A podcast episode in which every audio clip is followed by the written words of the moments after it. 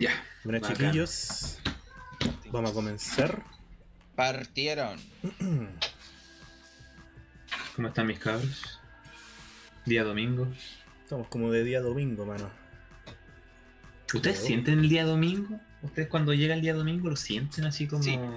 Debido a que mi horario laboral formal es de lunes a viernes, Ya, para mí sábado y domingo son días así sagrados. ya. Lo siento, existen para mí. Es increíble ese factor como, como un día se condiciona por, ¿cómo se dice? Como, como toda una creencia, un sistema de creencia y disposición de lo que se siente, pues, como día domingo, ¿cachai? Como- Un día no debería ser absolutamente nada, ¿sí? es, es una, un constructo Sí, del po. humano nomás. po. Pero nunca me deja sorprender eso, como... Que claro, como tú decís, día domingo, y sí, pues no podría sentirme más día domingo y día. Como pajero. Así Algo como, así, No quiero como- hacer nada. Es como, para mí es como un estado casi como de bloqueo medio filosófico, así como, oh, ¿qué onda mi existencia? Así, ¿cachai? ¿Por qué hago lo que hago? Una cosa así. Procesáis tu semana. Una cosa así. Y al mismo tiempo proceso lo que se viene. Ah, ¿Eso, ¿Eso no es ansiedad? O sea, sí, pero eh, que ti- todo tiene su cuota de ansiedad, pero es como... eh, por eso me pasa esa pregunta de qué hago con mi vida, que es como, como tú decías, un proceso de, ya, esta semana que pasó, pasó esto, y ahora la que viene, ¿qué es lo que haré? ¿Cachai? Como... Y post un día asado que siempre tiene un sabor un poco más a... a goce, tal vez, entre comillas. A jarana. Claro. Un poquito más, un, un saborcito a charla relax. Eh, eh, es lo irónico de, perros, justamente de que hagamos charla relax un sábado y esto es el espacio el domingo. Como justo el espacio de reflexión. ¿Saben? Me acabo de dar cuenta que hemos eh, comenzado este episodio del día de hoy de Espacio Seguro en charla, o sea, en Ciudad Glitch, y no hemos saludado a nadie. ¿Cómo están, chiquillos? Buenas tardes. Buenas tardes, mis cabros. Steinbreaker dice no entiendo nada. ¿Qué cosa no entiende, mi estimado? ¿No quién es Steinbreaker? ¿Lo ustedes? Bienvenido, Stein. Mira, te pongo en contexto. El día de hoy estamos en, un, en una plática un poquito más seria, en un, en un tono mucho más serio que los streaming usuales. Regulares del canal. Sí. Los sábados. Así como en el charla relax, hueveamos todo el rato, aquí venimos a hablar un poquito más del tema de la salud mental, eh, a compartir con lo que quiera compartir la gente en el chatcito, con lo que nos pregunten Claro. igual en, la, en el link de Ask. Que a todo esto voy a aprovechar de spamearlo aquí en el chatcito. Mientras tanto, era lugar seguro. Entonces, chiste de sacerdotes fuera. claro. Cla- Claro. En general, o sea, es- o sea, nosotros de pronto eh, tomamos algunas cosas con humor, pero el tono de hoy es serio. Si tú quieres compartir algo, este es un lugar seguro para ti, para que compartas tu experiencia, tus emociones. Aquí nadie te va a juzgar y Claro. de eso se trata este lugar. Para eso lo creamos. Y el, el Ask que tiene la función de que sea un formato anónimo en caso de que tú quieras. Si Claro, por pueden ejemplo, ahí- te, te- te- te preocupa dejarlo por acá, puede ser también por ahí donde ni nosotros ni el resto se va a enterar de quién es la persona que está Tienen la facilidad Claro. de poder preguntar lo que, lo que quieran. preguntando. Claro. Y tenemos de pronto entonces, sin rostro, algún tema, alguna pregunta que hayamos recibido a través de esta plataforma. Mira, tanto en la última pregunta que tuvimos en el Ask, como el- lo que estuve preguntándole a la, a la- a la gente de qué es lo que les gustaría hablar en la siguiente ocasión, eh, concordaron en exactamente lo mismo, el tema de la autoestima. Mm, ¿Cómo, fue la pregunta, la pregunta que te planteó? La pregunta del Ask te la leo al tiro, manito. Te la leo. Déjame abrir acá la aplicación en el celular.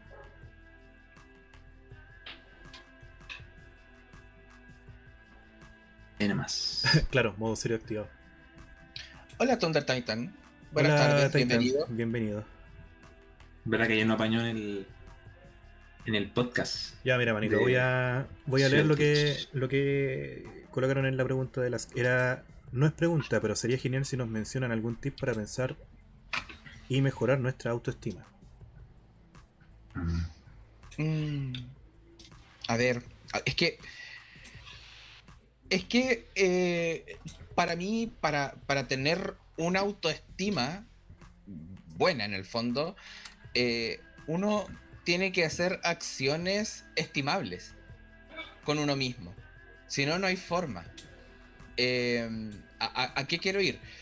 Si yo estoy todo el tiempo atacándome a mí mismo, eh, no vales nada, eres feo, no sirves para nada, no tienes talento, estás desgraciado de cuerpo, y, es una, una especie de espiral en la que uno entra que no para, es imposible tener buena autoestima. Y ahora, la autoestima no depende de alguien más. Eh, mm, uno no, puede darle esa responsabilidad a otra persona, así como eh, me siento feo, quiero que me digan lindo, ¿cachai? Que, uno cae mucho en eso. O sea, claro, el, autoestima como que es como un sistema de, de creencias, de una visión de uno mismo que se pudieron haber condicionado tal vez por, por cosas que eh, se armaron desde el pasado, como ir construyéndose, como la gente alrededor, eh, tu sistema familiar, eh, juntas que tuviste, tal vez fueron dándote una percepción de tu persona. Claro.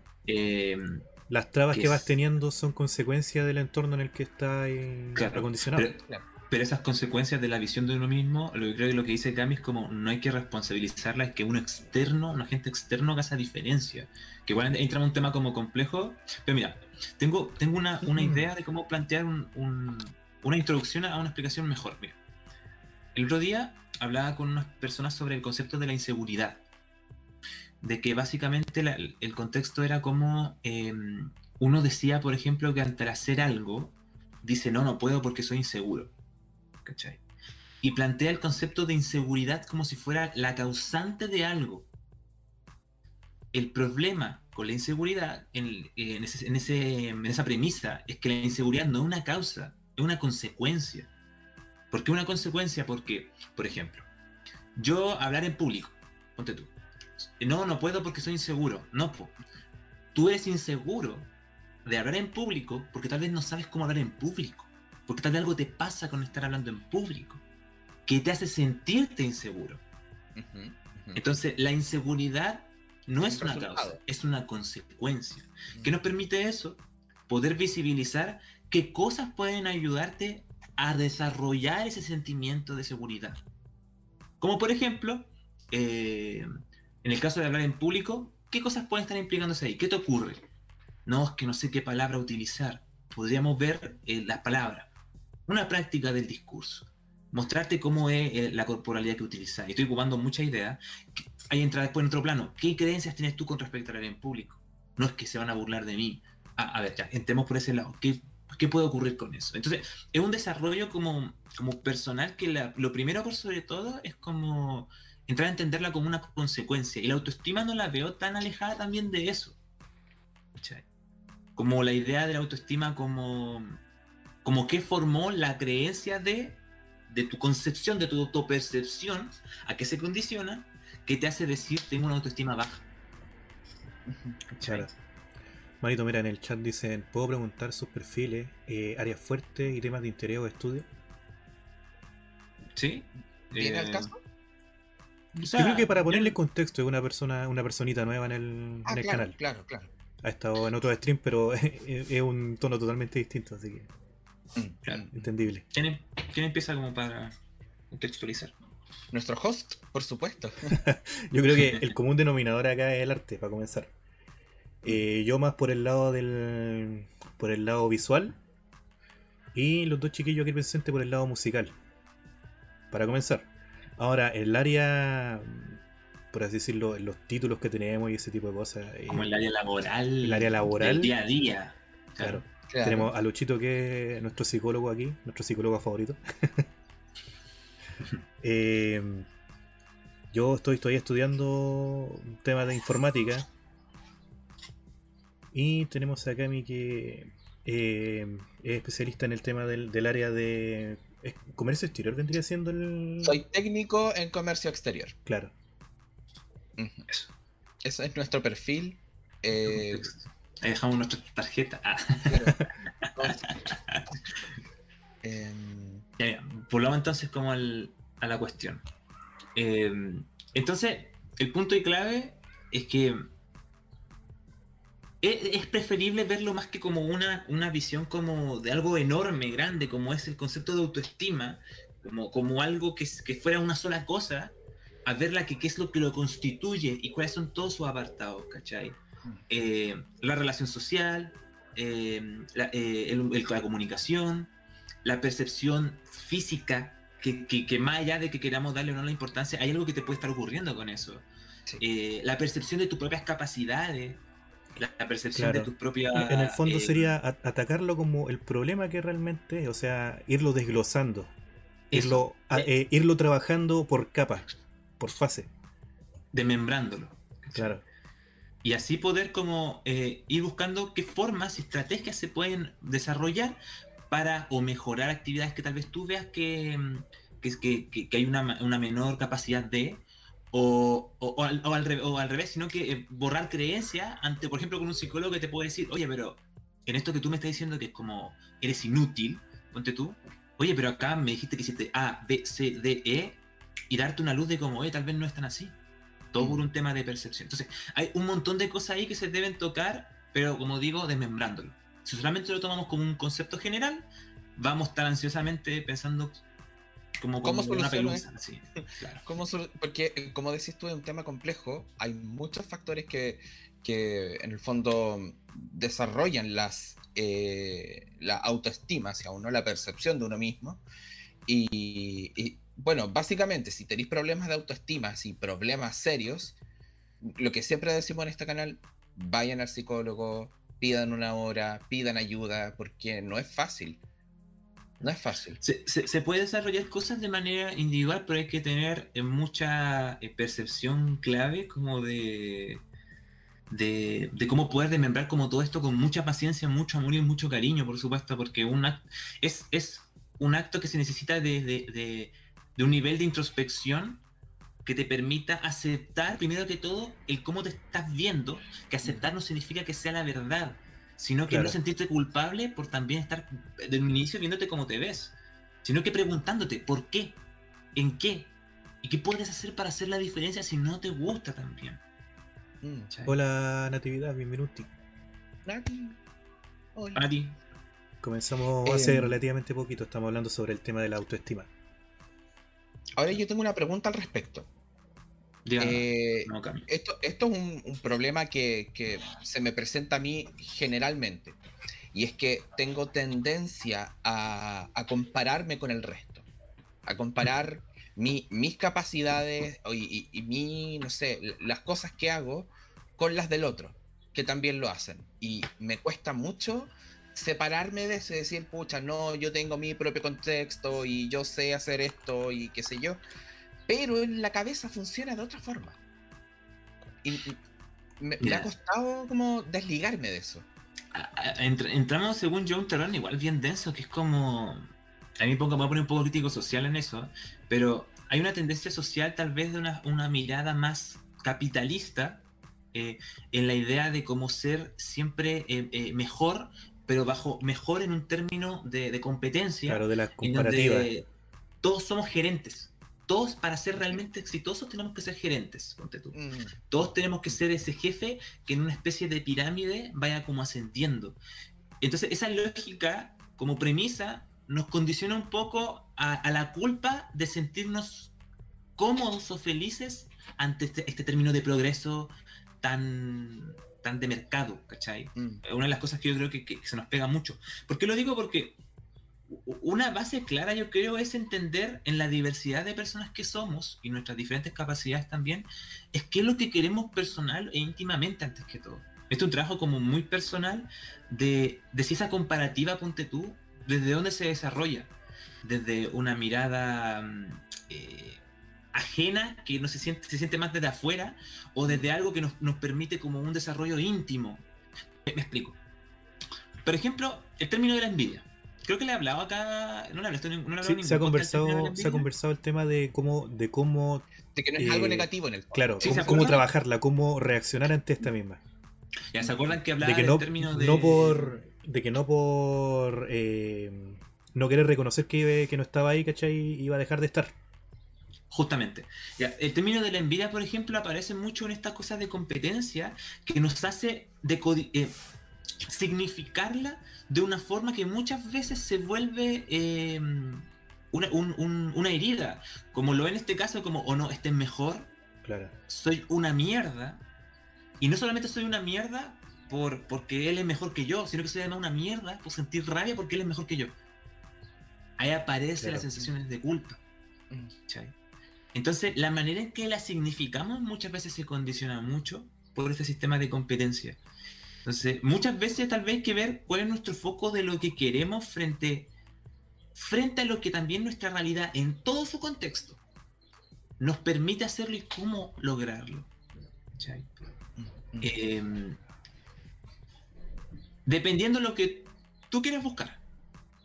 ¿Cachai? No sé, pues, por ejemplo, me acuerdo una vez en el colegio que nos preguntaron qué queríamos ser, cuáles eran nuestros sueños. Así. Y alguien dijo eh, que quería ser astronauta. Y todos se cagaron de la risa. Los que estaban en la sala. Era un amigo mío, el Xavi. Mm, Le mando un saludo, si alguna vez no. Eh, y claro, hasta, hasta el profe me acuerdo que puso una cara así como, como... A mí lo que me sorprendió, esa verdad que lo pienso, el profe que preguntó eso ni siquiera dijo algún comentario con respecto a las risas, ¿cachai? Como porque se reían o algo por el Claro, simplemente lo dejó pasar. Claro. Entonces, Mm. es como ahí, por ejemplo, cómo se repite un sistema de creencias de cómo... Por ejemplo, en este caso, el ser astronauta es algo tan como de sueño, para la lógica de esto, Y fuera de la realidad chilena en el fondo, que fuera de la realidad chilena, justamente. Mm. que hace decir, ah, ridículo. ¿Cachai? Mm. Bajo esa tendencia que Mm. ahí genera una autopercepción, por ejemplo, social de como, o esto que pienso, esto que sueño, es ridículo. es ridículo. Mm. Cuando alguien, por lo menos no le vendría a decir a él, oye, ¿sabéis que de verdad quería esto? Ya mira, sabéis que es difícil que lo logré, pero podéis tal vez intentar esta serie de... Alguien que traiga opciones para cómo generar este camino en pos de tu sueño, entendiendo el contexto en el cual se encuentra. Pero no, en ese momento, unos pendejos de segundo medio ahora sido, si no me equivoco, eh, la respuesta fue ridícula. Fue una Claro. respuesta así global, ¿cachai? Y bueno, yo creo que acá tal vez mucho, no sé, yo creo que muchos se han encontrado alguna vez con esa situación, no sé si han visto, se han visto en un momento en el que tienen una idea de lo que quieren y Sí, llega alguien como de hecho, a, bastante. Bastante, mano, bastante. Mm. a poner una traba en vez de como decir, ok, ya, veamos qué se puede hacer, poniéndote todo el, el contexto de lo que va a significar. Agoño, Termina saboteando. Generalmente ese momento de sabotaje eh, lo tengo conmigo mismo. Generalmente eh, me pasa al contrario. Es como, tengo esta idea, quiero hacer esto. Generalmente el feedback de afuera es, weón, dale, qué buena idea, jajaja. Mientras tanto, dentro es como otra cosa, al revés. Ahí podemos entrar entonces de dónde puede surgir esa autocreencia, po. Claro. Mm. La sensación de no merecerlo. Estoy dando hipótesis por si acaso Sí, sí, muy, sí, sí, muy sí. generales. Sí, sí, sí. Eh, la idea de llegar a todos. No, no es solo mi caso, sino como... Lo, lo utilizamos Claro. casos como ejemplos también. mm. Eh, claro, muchas veces repite esta idea de no, sentir que no merece un amor. Ahí entramos en contenido muy personal e íntimo de cada persona con su historia, por si acaso. Eh, pero ahí justamente trae el cómo, cómo romper esa creencia negativa de decir, a ver, ¿en qué me baso para decir esto, cachai? O sea, mm. ¿qué realmente justifica este pensamiento más allá de una idea? Eso es lo otro. Tampoco es la idea culparse por tener, nuevamente vuelvo a esa frase, culparse por tener una idea negativa, sino que es tratarla con amor, como, oye, ¿sabéis que estoy pensando esto negativo? Que objetivamente hablando no tiene sentido tal vez para mí, pero emocionalmente me pega ya. ¿Qué puede estar Claro. ocurriéndome? ¿Qué me puede estar sucediendo? con Darte el este tiempo de, de analizarlo y buscarle una respuesta en el fondo. Y de decirte, oye, no. ¿Entiende? Como. Mm. Hay un término que, que se utiliza mucho en la terapia que es como apelar a una, a un- a una madre, un padre, una figura maternal eh, internalizada que te, que, que, que- que- que te diga, oye, no. No, no, no, no, no es así. No, no, no hay algo que te haga creer que es así, ¿cachai? O que al menos esté justificado. Y que si hubiera algo que te haga decir, tal vez te falta todavía esto otro, te diga, ok, falta algo, pero ¿qué vamos a hacer para conseguirlo si quieres conseguirlo, ¿cachai? Claro. Mm. Eh, Pueden tener desarrollo. Le damos un poquito el chatcito que veo que eh, ha llegado gente. Se disparó por ese de, de contenido. Eh, ya mira, el Sten dice, la meta genérica impuesta por la sociedad es lo que nos pone un estándar inconsciente y uno trata de llegar a eso, justamente. Toda, toda la razón en eso. Eh, sin ir más lejos, pues, comenzando en el tema del colegio, el tema de las notas, las comparativas, no, es que este es Mateo, es que este no. ¿Cachai? Lo típico. Lo que se premia, lo, lo que se premia, de hecho, también. Claro. Creo que nosotros, te, te lo comenté ayer, eh, eh, sin rostro, que en el colegio yo tenía pésimas notas en general porque tenía un déficit atencional muy pesado, eh, donde pasaba una mosca y no hacía nada en todo el día. A causa de eso yo repetí eh, cuarto básico, súper chico, ¿cachai? Y, y eso igual me pegó duro, ¿cachai? Llegar a otro curso, adaptarme de nuevo, hacer nuevas Claro. claro. amistades, amistades que fallaron porque lamentablemente no en ese tiempo no tenía buenas herramientas sociales. Y, y claro, claro que es terrible que la sociedad te diga, oye, mira, ¿sabéis qué? Esto que está acá dice que tú no puedes seguir avanzando. Claro. Estos son los requerimientos que tenías que cumplir, no los cumpliste. No lo Básicamente. cumpliste, qué penita. De- Sí. Hágalo de nuevo. Y es, es heavy. De hecho, es interesante porque para mí fue un poco, eh, eh, en el sentido de la nota fue al revés. po. Yo era de los cabros que era de primeros lugares, pero llegué hasta el último año en donde dije, loco, no, no me siento feliz. Así literalmente era como, no me siento feliz porque siento que no estoy como siendo totalmente em, transparente conmigo mismo o, o- o auténtico de tal vez lo que me gustaría hacer. Con lo que quiero. Que, que, que sin ir más Claro. una expectativa de otro con, con Era- esa nota. Claro. Era algo tan chico como, por ejemplo, transparentar que, que- que me encantaban los videojuegos. A mí me gustó, yo recién en la U fue que empecé como a... a, a- a- por ejemplo, la- como, lo dijiste, Mario como lo dijiste, como lo dijiste en su momento, a abrazar tu ñoño interno. por Básicamente. ejemplo. Ca- ¿Cachai? Claro. Entonces, eh, mucha, mucha...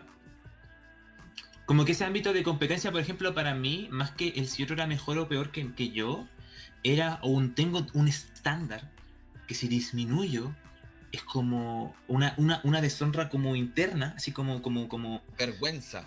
que aparece en el fenómeno como de Lisa Simpson cuando le dan una nota que era que como mala No, y se pone así como claro. no, no puede ser, como debe haber un error, ¿cachai? E- Ese sentimiento que, que se vuelve meme, que es como un chiste, de verdad es una cosa como muy dolorosa en ese caso para alguien que tiene un, un estándar de competencia, de mantener un nivel de éxito Entre comillas, que correcto. se vuelve, se vuelve más una ansiedad del éxito, de mantener un éxito, que de, de, que de buscar algo que te haga feliz y disfrutar del camino. Ese es, hay un libro que se llama, creo que era como El miedo al éxito. Es muy El interesante. miedo al éxito. Sí, sí, sí. Ya. ¿Qué más nos dicen en el chatcito? Mira, Sigamos llegó el, el, el y Bueno, nos dijo lo que había leído que una forma de enfrentar esas sensaciones de culpa derivadas de la comparación era empezar a acondicionarse mentalmente para admirar. Que era una forma de decirnos a nosotros mismos lo que veremos, lo que queremos lograr. Lo que queremos lograr. Es la concepción que decía la vez pasada de la envidia, de que la envidia simplemente la definición de el sentimiento que nos genera de que alguien tenga algo que uno no tiene. Y que cómo lo significamos es lo que va a hacer la diferencia en la acción. Claro, la forma en cómo se abarca. Lo como, no, este buen merece menos, o decir, oye, sabéis que yo igual quiero esto. ¿Cómo lo logró? ¿Cómo lo hizo? ¿Cómo puedo hacerlo yo también para lograrlo? ¿cachai? Mm, mm, mm. Oli a todo, se me cayó el net. ¿Qué más dicen? Eh, es súper difícil romper el sentimiento de falta de merecimiento. Esas cosas vienen de un muy chico y está muy... Ah, ah, ah, está súper profunda, dice. Claro, Mira, hay personas que, por ejemplo, que se, ha se me ha repetido hartas veces en diferentes eh, terapias y también personalmente, que la idea de poder eh, celebrar los logros, celebrar tus propios logros bajo eh, el contexto y la forma de... eh, no sé cuántos de nosotros, por ejemplo, llegamos al final del día, de un día de pega, y decimos como, weón, terminamos el día, dimos cara, como, buena, ¿cómo lo celebro? Que no hacer un carrete, por si acaso no se malentienda, Claro, claro, claro. sino que es como de decir, oye, ¿sabéis qué? Me, me debería hacer un cariño, ¿sabéis? ¿Cachai? claro, Como- como, como me premio. ¿Cómo, cómo me premio, Sí. justamente? Eh, que, que algo que, que- que, por ejemplo, la relación de la semana se vuelve tan el fin de semana de goce y la tortura del día a día de la semana. es- esa lógica es la que mucha gente termina teniéndola tan infeliz en vez de buscar cómo poder celebrar lo que estoy buscando en la manera en que lo estoy haciendo. Por ejemplo, claro, eh, y con esto te, te tiro la palabra a mí. hay personas que, por ejemplo, tienen un sueño y no pueden estar dedicándose dedicándose para eh, de manera como si dice constante la búsqueda de ese sueño y cae la frustración.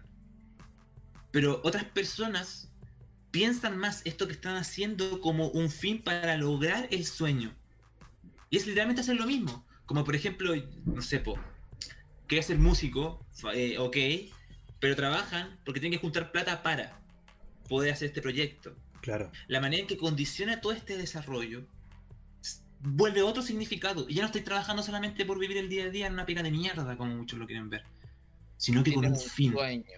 Mm. Ahora, hablando sobre, sobre lo que es éxito, logro o como sea, ¿cómo defino yo qué es un logro? ¿Qué es un éxito? Porque muchas veces me he encontrado en esa situación de, ¿y yo qué he logrado? Eh, de, pronto desde, desde afuera tú puedes recibir ese feedback y, pucha, pero tenía esto, tenía lo otro, eh, tenía una carrera, eh, estáis haciendo música, bla, bla, bla, bla, bla. ¿Cómo defino yo eso? ¿Cómo, ¿Cómo le doy ese significado a las cosas que para el resto es lo que yo he logrado? Yo creo que primero depende mucho de tus propios estándares y, percepciones, eh, rompiendo tal vez primero que todo ciertas creencias de, como si todo es un deber ser y no una elección. ¿Cachai? Por ejemplo, yo siempre doy la, eh, eh, este, esta situación del niño chico que le dice al papá, al niño que está aprendiendo a escribir, que le dice al papá, mira papá, me, eh, hice una Y es como que el papá lo felicita y le dice, oh hijo, te felicito, que bacán tú, que rica tú. En ese momento el papá le, devuelve, le dice como, le, hace sentir, esa es la idea, como bien, hice algo bien. En un niño chico eso es súper importante, ¿cachai? Mm, mm, mm. Pero después cuando el niño vuelve a ser la misma, el papá generalmente responde como, pero hijo, es la misma Eso también es importante. Porque el papá no puede estar diciéndole nuevamente como haciendo e, ese, ese festín, porque nuevamente hizo la misma A. Porque con eso no aprende tampoco lo que es la frustración y lo que es como toda esta situación del aprendizaje, ¿cachai? En la vida no, te van a celebrar por siempre hacer la misma, ¿cachai? Ya lo está exponiendo en casa a una situación que va a vivir toda la vida. Pero esa A, ¿qué te va a permitir poder hacer? Mm, ¿Cachai? Mm, mm. Esa A te va a abrir un mundo, a hacer tal vez otro tipo de A. Una A manuscrita, una A... O se me olvidó otro nombre tipos de A, ¿ya? Luego, que se me olvidó la cuestión. Luego podía ser otra letra, ok, también se puede celebrar. Luego, una palabra, una palabra cortita, una palabra más larga. Luego una oración.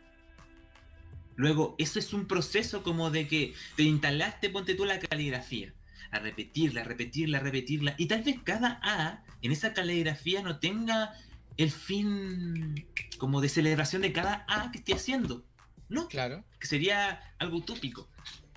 Pero en cambio, hacerla y practicarla te va a hacer hacer la mejor A. Y de esa mejor A, poder hacer nuevas palabras, nuevas oraciones, nuevos textos. Y no sé, tal vez que hacer un libro. Y así, metiendo muy en la rama en ese sentido, pero construye algo.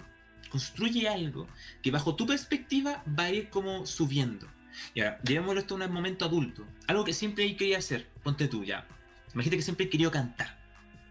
Eh, y tú nunca has cantado. Así como que tú nunca has... Eh, eh, siempre te has dicho como no, yo no sé cantar. Como, ok. Me, da mucha pena esa gente. Es como, me, gustaría empujarle y decirle, canta. claro, pero has tenido un, buen inicio, con, lo que acabas de decir, como, como tal vez que, cuál puede ser mi primer paso. ¿Ok? No sé cantar. ¿Ok? Me da miedo cantar me siento ridículo cantando, me da vergüenza cantando. Ok, ya, primero darte cuenta de eso, bueno, es el paso importantísimo. Para después decir, ya, pero quiero cantar igual. ¿Qué puedo hacer? Que empecé un día, aunque nunca lo hagáis en tu casa cantando, ya es como, bueno, estoy cantando, estoy haciéndolo, estoy intentándolo. Primer paso. El segundo día, puedes seguir intentándolo de nuevo, pero tal vez no tenga el mismo sabor porque ya lo estás intentando. Como la pero te hace pensar, ¿qué es lo siguiente que puedo hacer? ¿Qué me falta? ¿cachai? Y no sé, vais viendo videos, ok, vais construyendo viendo videos que cómo lo hacen los cantantes. Perfecto, ok, ya. ¿Sabéis que no? ¿Sabéis que quiero pagarle un profe de canto? Ya, busco profe de canto. Eso es algo también diferente, es nuevo. Mm. Ya, encontré opciones, ya. Debo juntar plata ya. Debo trabajar también para juntar plata para un profe me ayude a cantar. Y, y así vais dando formas de las cuales uno dice, ¿sabéis qué estoy haciendo? Estoy moviéndome. Puedo darme ese logro. Es un logro personal e íntimo que uno le entrega ese sabor. Rompiendo, reitero, la creencia de que más un estado de, su- de- de supervivencia constante, una búsqueda de mi propio existir. ¿Cachai? Y no está parada de que simplemente trabajo porque... porque Alimento a la máquina. Porque alimenta a la máquina. ¿cachai? Mm. Es una cosa muy personal, por supuesto, eso. Claro, pero es una, es una forma muy distinta de abordar el, el mismo escenario, en el fondo. Y que toca también ansiedades, que es otro tema también muy de este tiempo. La ansiedad es como el todo de la aquí y ahora. Nuestra emoción es muy como de que Quiero esto ayer. Claro. quiero esto ayer y que ante la frustración es como, ¿por qué chucha, no puedo hacer esto bien? ¿cachai? Y es como, a ver, pero es que por eso es que esa está constante. De uno estar sintiendo como, bueno, estoy haciéndolo. Y que más seguro que te va a estar cayendo. Esa parte es la parte realista. Esa es la parte realmente realista. Que no es realista tipo, ajá, quiero ser astronauta. No. Es de que esto es difícil tal vez. Tal vez necesitáis practicar más. Tal vez necesitáis más tiempo. Tal vez necesitáis otra persona, otros recursos. Esa es la parte Y el realista. factor cuánto lo quiero. el factor cuánto lo quiero y qué puedo hacer para conseguirlo. Esa es la parte realista, ¿cachai? Mm, mm. Claro. Wow, Ya, siento que, el- que, que tengo herramientas nuevas para afrontar mi realidad. Pero bueno, cambia la lógica bueno. totalmente. Sí. Mm. De verdad cambia la lógica totalmente, sí. Leamos un poquito más el chatcito. Nati nos dice, me molesta que la gente tenga esta idea de que tienes que ser súper bueno en matemáticas para ser inteligente. Y yo nunca fui como buena, entendía y todo, pero era promedio y esas cosas igual como que siento que afectan a la percepción de... Claro, totalmente. Por favor, Nati, por favor déjame decirte esto. Ya, mira, yo entré a estudiar al Duoc hace, ¿cuánto? Dos años, tres años atrás. Y yo salí del colegio con una base matemática horrible. Horrible. Onda, si, si pasé matemática en cuarto medio fue de milagro. Y eh, siempre los profes me hicieron creer que el problema lo tenía yo. Que yo era tonto. Que yo era estúpido por no entenderlo. Bastó con que pasara por Duoc y nos hicieran nivelación de matemática a todos los hueones. disculpando la expresión. Ay, no, eh, para darme cuenta que el problema no era yo. El problema nunca fue yo. fue el medio. El- fue el medio, fueron los profes. Porque en el fondo eh, yo no entendía o yo no sabía cómo captar lo que me estaban enseñando. Sin embargo, estas personas que están capacitadas y que necesitan que el alumno aprenda sí o sí para pasar al siguiente nivel, eh, se encargaron de que me cambiara es- esa percepción. Y después de nivelación, tuve álgebra. Misma situación, yo, pero muerto de miedo, pensando, no, esto no, no me va a resultar, pasé también álgebra. Me costó, pero aprendí. Y en el fondo, yo no era malo en matemática, era el medio, como dice Luchito. Claro. Probablemente a ti te haya pasado lo mismo. No te enseñaron bien, nunca te dieron buenas herramientas y esa no es tu culpa. Eso, solo eso. De hecho, hay. mm, Mira, un- factor que yo creo. no mira, esta es la pega de por qué se hace la educación, pero quiero es tocarlo como algo que yo he observado. Yo, como psicólogo, aplico mucha lógica matemática, más de la que uno cree. Y es porque hay una tendencia a creer que el, el concepto de la matemática, como la enseñan, va a tener netamente que el saber cómo hacer cálculo. Pero no, el análisis de la lógica matemática es como, es como el resolver algo, un caso. Entonces, yo al- Resolver problemas, claro. entonces yo tener que eh, ver un caso como psicólogo, esa- esa- ese puzzle que formo mental es muy lógica matemática. Es la que me hace pensar, ok, si tal persona tiene A y tal persona tiene B, esto puede generar C, según lo que yo sé de mi, de mi, de, de- de todo el conocimiento como psicólogo, esas cosas. Pero esa, esa lógica, esa suma, todo eso es lógica matemática. Es cómo puedo llegar a esa racionalidad. Claro. Mm, mm. Entonces, la manera en que te la enseñan muchas veces en el colegio es de una forma como no, no, no, no buscando tal vez al niño. Hacer entender todo ese razonamiento desde chico. No te enseñan ¿cachai? cuál es el propósito real detrás de esa, de esa fórmula. Entonces uno lo pesca. Claro. Y, justamente al final se ve una weá como de números. Ahí es cuando nace, ahí es cuando nace el meme de eh, todavía estoy esperando poder usar trigonometría en mi vida, ¿cachai? Y, aprendiéndote la fórmula nomás. Y, y- y no te explican como, oye, más hacer este cálculo complejo en verdad. Chiquillos, por- nos llegaron algunas preguntitas nuevas a Lask. ¿Les parece si Ya. leemos alguna? Ya démosle una, mientras después seguimos leyendo acá los comentarios. Ya mira, Eran súper interesantes. las herramientas, chiquillos. tenemos una que dice, yo he tenido bastantes problemas con el tema de las inseguridades personales y emocionales, debido a varias parejas que me han hecho ver las cosas como ellos querían. ¿Cómo puedo comenzar a trabajar el tema de las inseguridades y qué puedo hacer para mejorar? Un saludo para todos y un corazoncito. Ah, Pues muchas gracias por tu pregunta y, y gracias por confiar en nosotros. Hmm, ¿Por dónde empezar? Que se me ocurren muchas cosas, ¿verdad? Lo que pasa es que lo hablamos al principio de este stream, como el tema de la seguridad, que es lo que me genera inseguridad. ¿Cuáles son estos factores que me hacen sentir inseguro? Y empezar a... a- a- a- porque eh, cuando uno está en ese estado, eh, eh, la mente es una especie de madeja de, de lana así enredada y hay que empezar a, a deshilar esto. Mira, voy a decir esto con mucha sensibilidad porque hay quienes a veces confunden lo que quiero decir. Mira, primero que todo, ante cualquier tipo de violencia psicológica, física, nunca diré que eh, la víctima es culpable por si acaso. Quiero dejar eso en claro, ¿ya? ¿Por qué? Porque lo que voy a decir suena como que se puede sonar como eso. estáis tirando el- No, la paqueta a estoy la dejando claro que el compadre o la comadre que está haciendo esa hueá está mal ¿cachai? Esa era. Eh, recién pon- habla- al principio hablamos de dónde poníamos la con- causa-consecuencia del concepto de inseguridad, de autoestima, ¿cachai? Como que muchas veces la vemos como una causa al principio, cuando en verdad es una consecuencia. Claro. Porque hay una serie de cosas que nos hacen creer que eh, somos inseguros, tenemos autoestima baja, ¿cachai? Eh, que se justifican en muchas cosas que históricamente hemos estado observando. Entonces, cuando llega una persona que viene a decirnos, tú eres tonto, voy a decir cualquier cosa, tú eres tonto, lo primero que uno, un- uno, tal vez no plantea es, es, ¿qué me sucede a mí con esta persona que me hace ante todo creerle, si es que le creo, que soy tonto? Mm. ¿cachai? Y entra en muchos sentidos. ¿Quién es? ¿Por qué lo dice? ¿A qué se debe? Em, ¿Qué y busca con eso? ¿Qué busca Claro. con eso? Es el otro diciendo esto de mí, separándose de mi persona, por más que sea pareja. Eh, ¿cachai? Como un otro, una subjetividad diferente.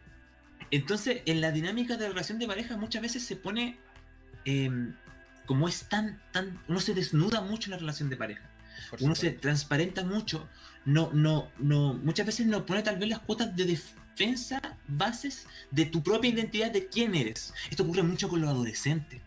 Mm.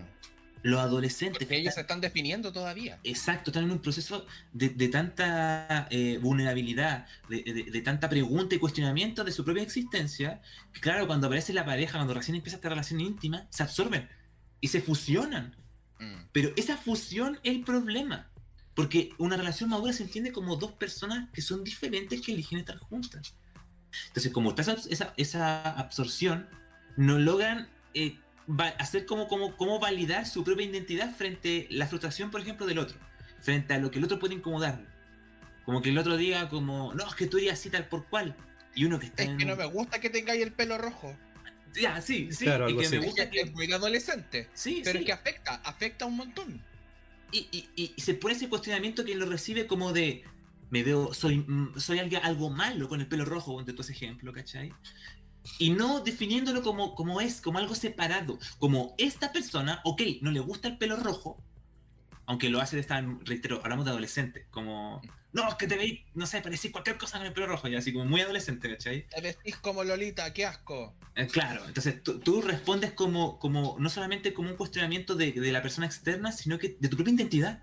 Entonces, el núcleo ahí es, te lo voy a decir de esta forma, es como, no es que el otro necesariamente sea el culpable de tu identidad poco inte- baja integrada, sino que estás tan frágil tal vez en ese momento que no logras decir, oye, es que a ti no te gusta el pelo rojo, pero eso no significa que yo me voy a quitar el pelo rojo. ¿Qué, le pasa a esta persona que no logra soportar que tenga el pelo rojo? No te logra, hacer- no, no, también no logra hacer esa concepción. ¿Cachai? Mm. Claramente la persona, esta persona, ahí es cuando uno entra en la palabra de es tóxica. Es tóxica porque no te está haciendo valer como otra persona que elige, que tiene sus propias eh, eh, Forma de pensar. necesidades, forma de pensar, Su buscar, individualidad. individualidad, ¿cachai? Mm. Y ahí está la parte tóxica que te hace decir, no, esta persona la está cagando. Pero también qué le ocurre a esta persona que recibe ese contenido. Es el concepto de responsabilidad. Responsabilidad de lo que elijo, de lo que estoy buscando, de lo que voy a hacer o no, ¿cachai? Mm. Ah, Por eso que no quería que se entendiera para nada. Claro. que- que la culpa la no. tiene la víctima y se entiende. Onda, uno debe. Y, y esto te lo tienen que enseñar porque nadie te lo enseña. No. Nadie. es que, es que- es que- que para que alguien sea víctima de un victimario, hay, debe haber un- una suerte también de, de condición eh, emocional que te hace identificarte como víctima. Mm, ¿cachai? mm, mm. Porque es como una discusión.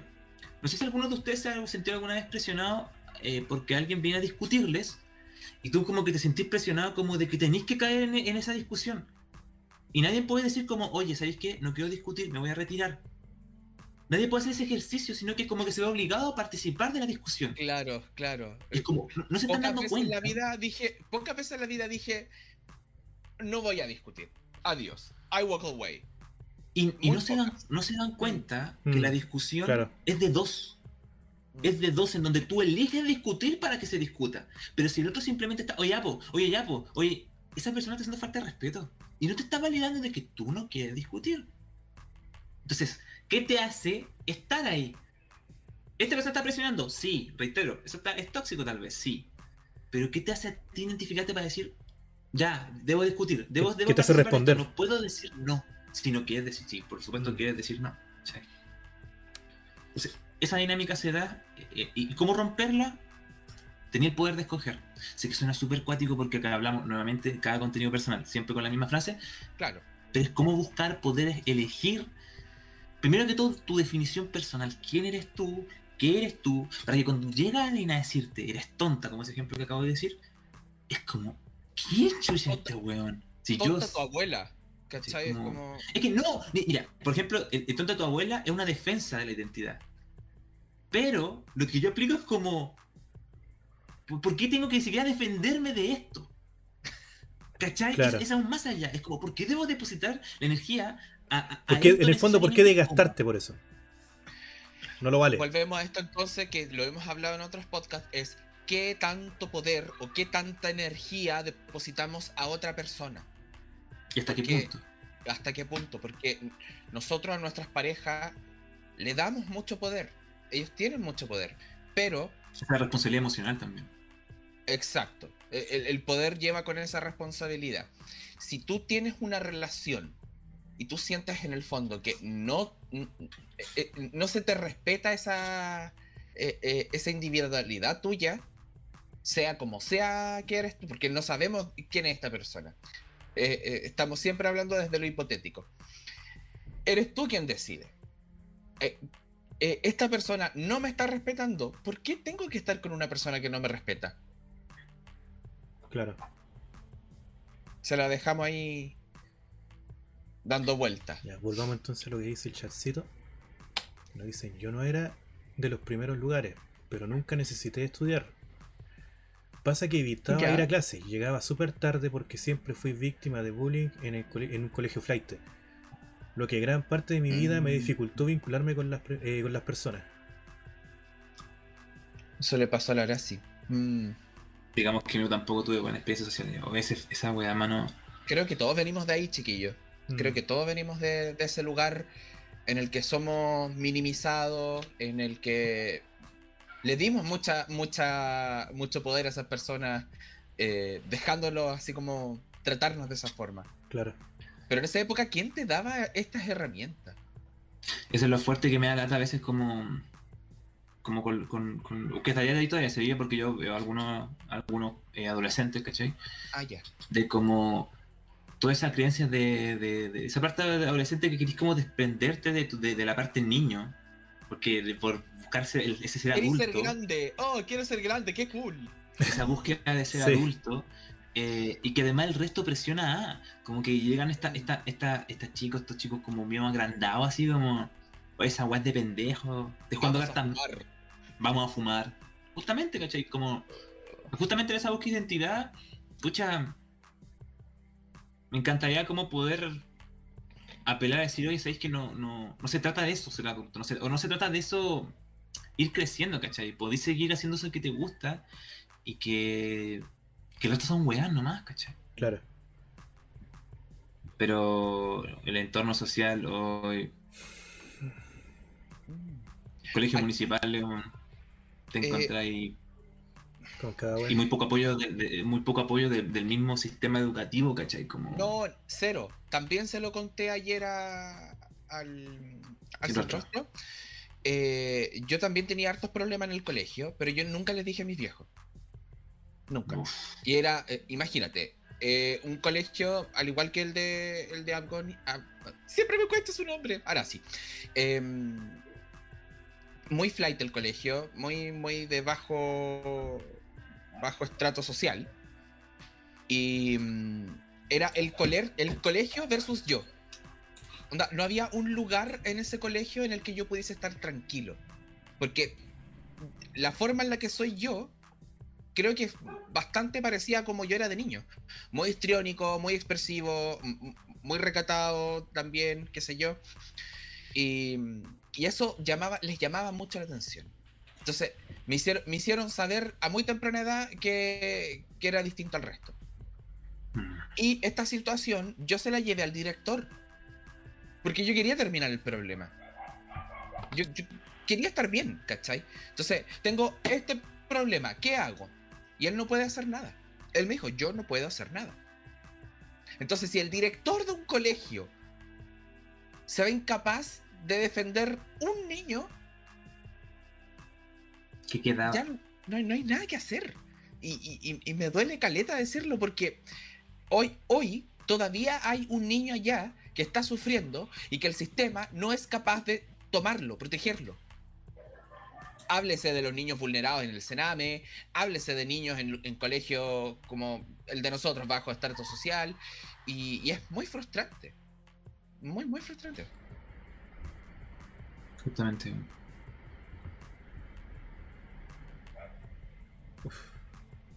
Yo me acuerdo cuando, cuando tiraban las tallas de tu mamá. La típica Ah, talla la de. típica talla de colegio. Y Ah, tu mamá. Y, y lo, y lo acuático era como que todo el curso se cagaba de la risa porque alguien dijera, ah, tu mamá. También, Y- muy y un día frustrante. me acuerdo que llegué al cole, a, a mi casa y le, le contaba a mi mamá como que mi mamá como que quería reclamar. Y le dije, eso lo daba la vergüenza de que no, pues no iba a ver tu mamá a reclamar, ¿cachai? Y, y yo le decía que no entendía por qué hacían esa talla, como de decir como, ¿por qué insultar a las mamás? Fue algo que me encontré cuando cambié de colegio de cuarto a quinto básico, me acuerdo. Fue como un salto de círculo acuático, ¿cachai? Mm. Igual que en algún momento me acuerdo haber dicho alguna cosa en donde decía, bueno, ¿por qué decía, digo esto, cachai? En un plano muy de repetirlo también. cambiaste tu lenguaje, porque eso es lo que pasa también. Yo tenía una forma de hablar eh, muy respetuosa, con muy buenas palabras, y llegué a este colegio y, y claro que esa forma... me tuve que adaptar. Claro. Ay, señor. Sigamos leyendo a ver qué nos dicen. Ya, la siguiente sería la de Stein. Dice: Yo tengo una duda. ¿Cómo puedo ayudar a una persona introvertida sin autoestima? Porque al final, si la persona no quiere ayuda, ni que lo ayuden, nada que hacer. Claro. ¿O sí? Porque como amigo, mejorar su entorno o ayudar de manera indirecta para que no esté mal, ¿qué opinan? Mm, Es complejo. Es un tema complejo. Onda, ¿qué tanto quieres a esa persona? O sea, claro, Ah, pero aquí el, el Arasi le responde al tiro. a ver. Mira, dice, yo coloca". creo que va más por ti. ¿Qué tan dispuesto estás? Es lo que yo estaba pensando. ¿Qué tan dispuesto estás a ayudar a tu amigo? ¿Por qué sientes que sacrificarte por tu amigo que no se quiere ayudar y que a veces y que a veces parece imposible? ¿Qué tanto, qué tan, eh, tanto estás dispuesto a dar? Y creo que no es justo para ti. Mm, es que no es justo. O sea, tú puedes querer mucho a una persona y tratar de ayudar, pero de ahí a, a cambiar el entorno de esa persona creo que es una responsabilidad muy grande. O sea, claro, o sea, eh, de, alguna, de alguna u otra manera, eh, cada persona tiene su propia individualidad, como lo dijimos, y por ende la búsqueda también de su propia salud es su propia responsabilidad. Obviamente cada uno también tenemos nuestras propias percepciones de, de aspectos valóricos y visiones de qué debe ser y nuestros propios límites, ¿cachai? Y no te podría decir, ponte tú, que si te ponía a ayudarlo indirectamente, esté bien o mal, porque no, no puedo ser juez en sí ahí. Lo que sí te diré es que puede generarse en que intentes hacerte responsable de él. Y eso, si él, no se hace responsable de sí mismo, va a ser muy agotador. Te lo digo si queréis verlo como estadísticamente hablando. ¿Cachai? Y, como, y ahí es donde aparece la palabra de tal vez no es justo para ti. Pero reitero, es que decir justo, que yo soy bien crítico ante los conceptos del conce- de la idea de salud, que es como decir justo es decirte como que yo te digo que es justo o injusto. No, lo que yo diría sería como te va a generar esto probablemente. Porque puede ser que lo hagáis y no te genere eso. ¿Quién sabe? Es muy contextual, tienes razón. ¿Y sabéis, que- por qué lo digo? Una, anda a decirle eso a una madre. A una madre su hijo. Una madre que está súper entrega a su hijo. Oye, que tiene no- el hijo veintitantos años, treinta y tantos años. Anda a decirle eso tal vez. Que tengáis todo el sentido y, y- y- y- y de lo que planteáis. Pero esa madre no se desgasta por eso en sí porque es, su hijo tal vez. Vaya, un- un- una emoción que, que no podemos entenderlo de esta forma, no te entre comillas, objetiva. no, no hemos parido a nadie aún para poder entender a una madre. Yo siempre Claro. digo lo mismo. Entonces, entonces, a lo que planteo es como, ok, puedes hacerlo, pero va a significar A, B, C, D. Puede significar eso, ¿cachai? Y eso va a ser un concepto de responsabilidad del que no sé si tú quieras tener, ¿cachai? Ujú.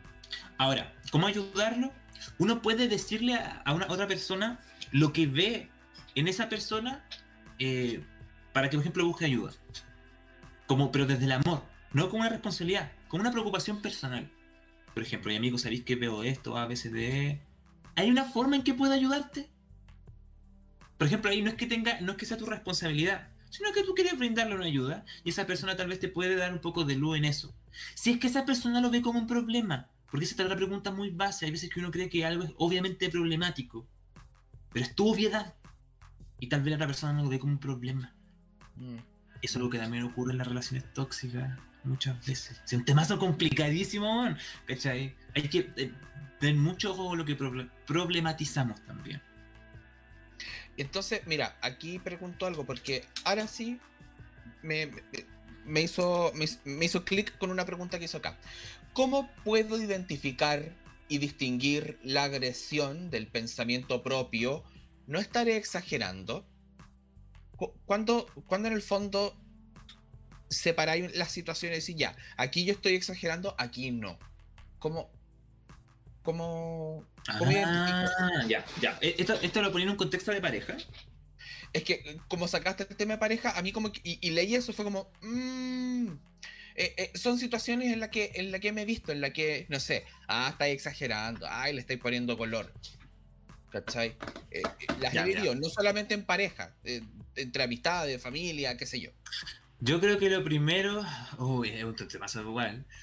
Lo primero que a la gente tal vez se le olvida en una relación de pareja es la validación de quién es la otra persona. Por sobre cualquier cosa. Y tu validación personal, por supuesto, pero me refiero. A ver. Voy a dar un ejemplo personal como pa- para dar a entender.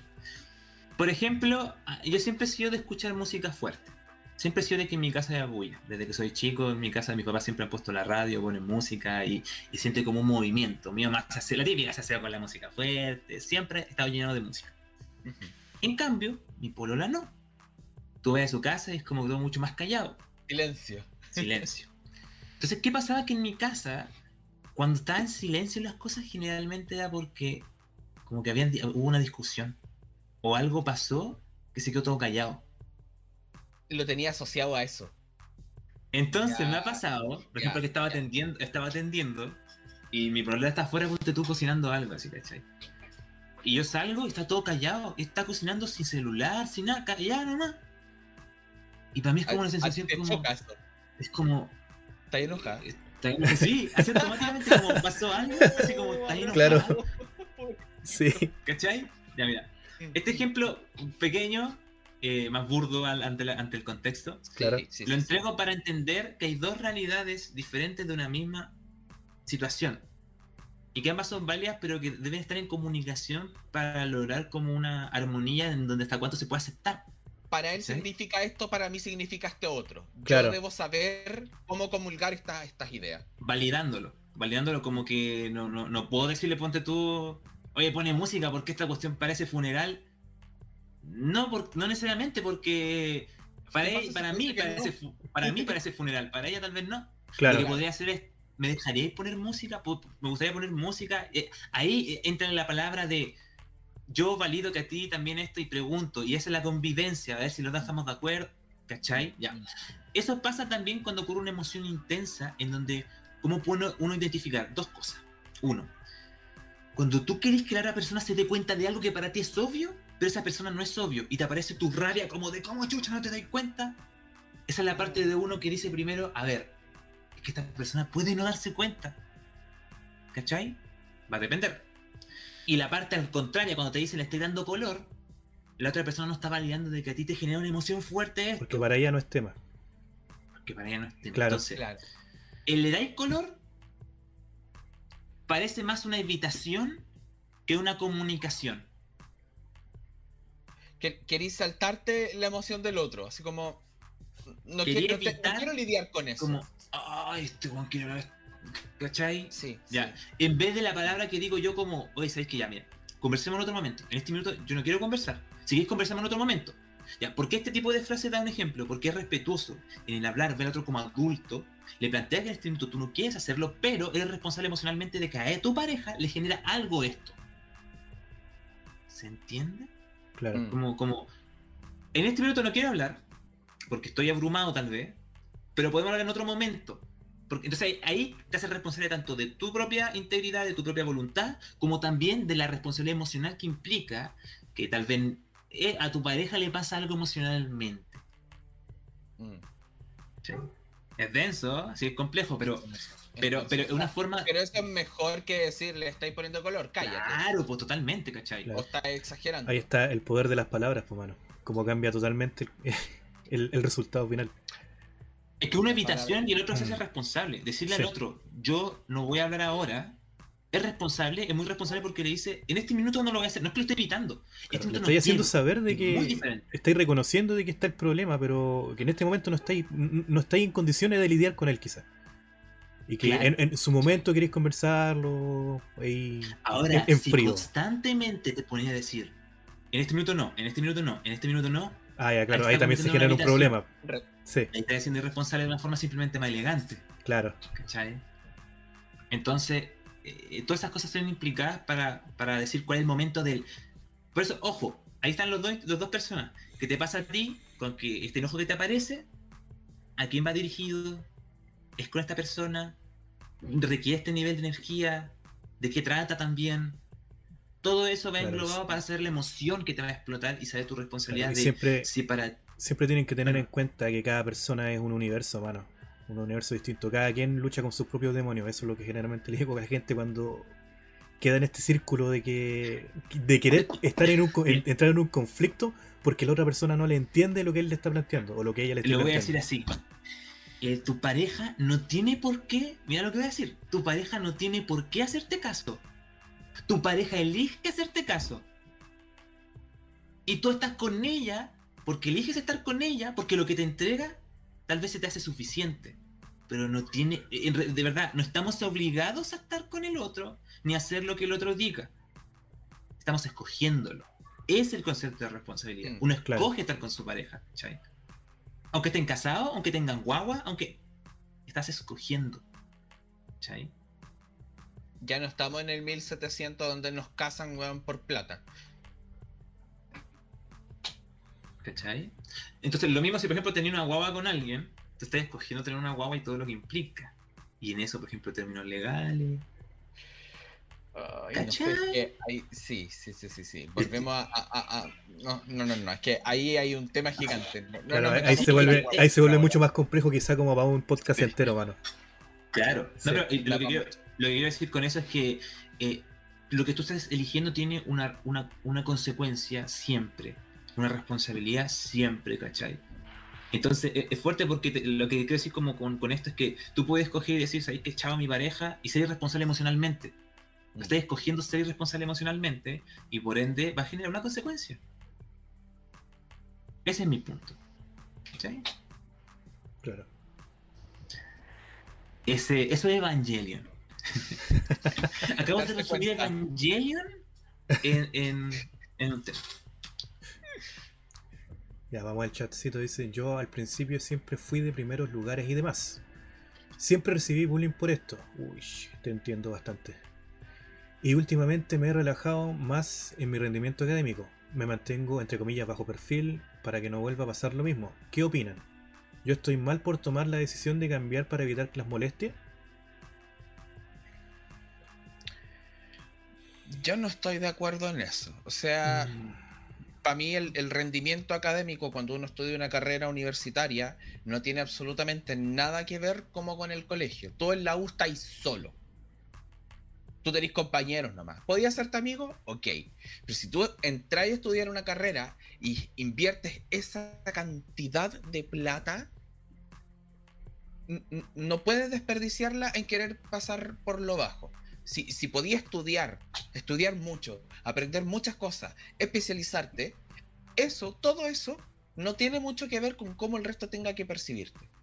claro. O sea, en el fondo es sacarle yo- provecho al. Esa es mi opinión, Sí. esa es mi opinión. De hecho, lo que yo, lo que plantea justamente la frase de cambiar para evitar, me hace pensar al tiro que, que uno está con un miedo constante. Y yo planteo una mejor pregunta. ¿A ti te gustaría estar con ese miedo constante? ¿Y por qué, por qué la pregunta así? Porque no quiero decir que. no- nuevamente lo mismo que decía recién. No, no es que voy a decir que esté mal o bien que tú elijas esa opción. Esa escogió tal vez por algo, ¿cachai? Lo que yo intento plantearte es como. ¿y, estás cómodo con eso? ¿Te sientes tú tranquilo con eso? Yo, yo personalmente, yo no estaría tranquilo, por ejemplo. Yo te podría plantear. El miedo ahí. eh, eh, o sea, y, y el miedo, como he dicho otras veces, es algo que nos dice algo de nosotros.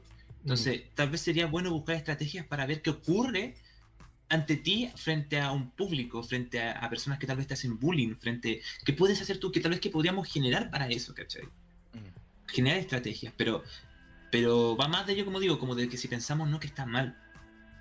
Es decir, tú te encuentras ahí cómodo o no. Claro. Nótese lo cómodo, por si acaso.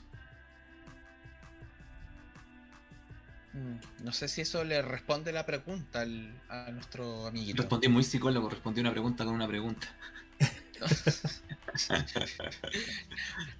No me da soluciones, me da más problemas.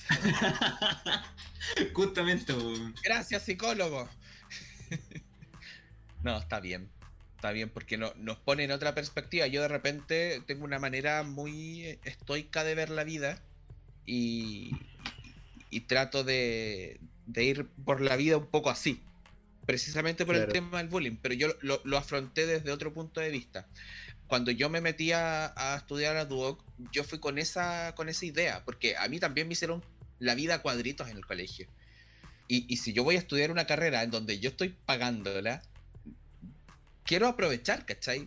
Y yo no fui allá a ser amigos. Los yo, no, amigos yo no voy a ser amigo, voy, voy, yo voy a aprender, no voy a ser amigo, justamente. Exacto.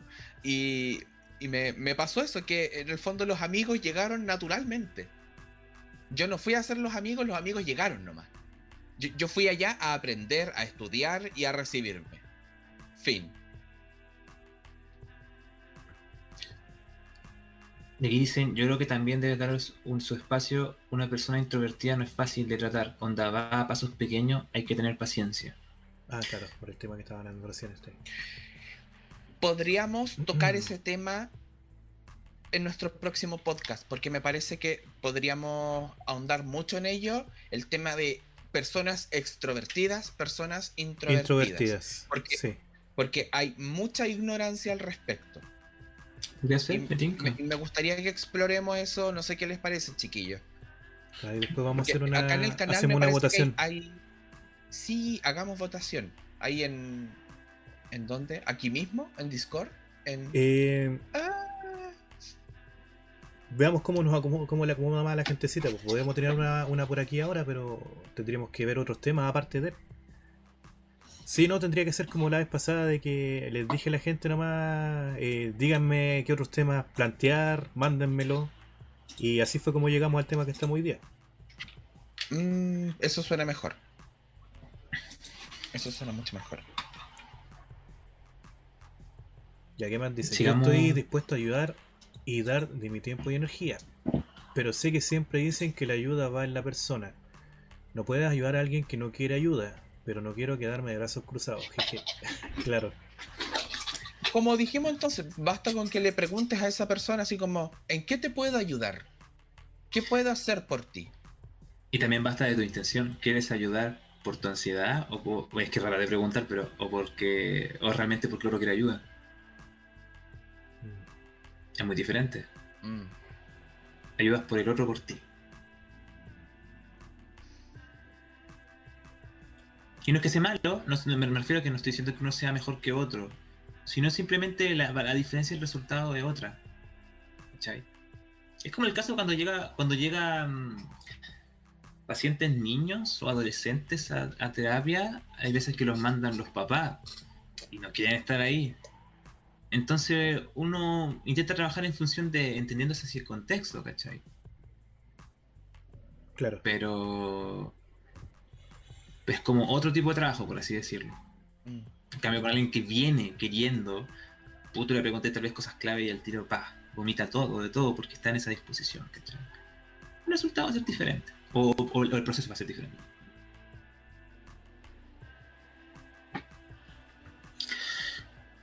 Uno es más que cero siempre. No sé por qué lo dice, no. Pero sí, efectivamente, uno es más grande que cero.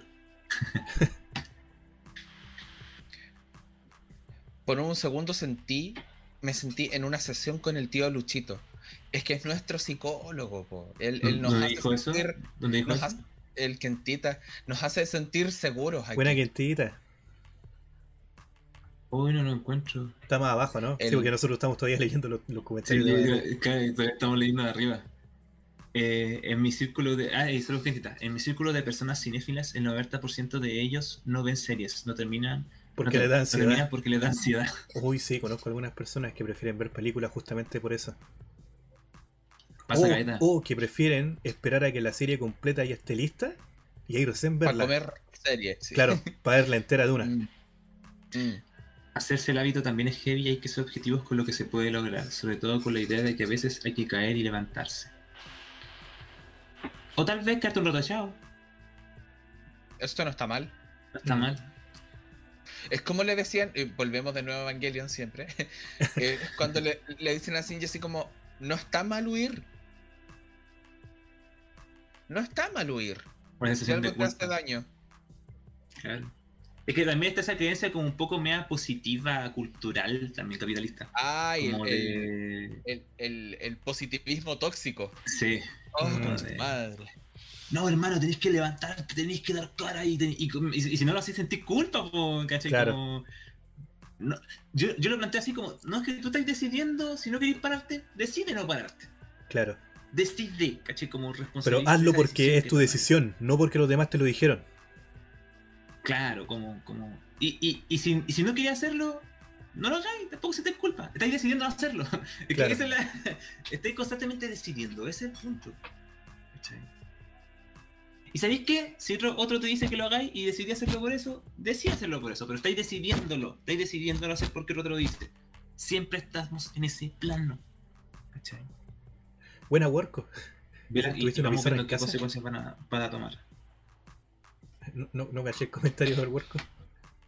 No, eso, fue- eso salió cuando estábamos hablando sobre mi proceso en, en matemática. Ah, Ah. vale, vale. También vale, dije, vale, me voy a comprar una pizarra y voy a hacer cálculos aquí.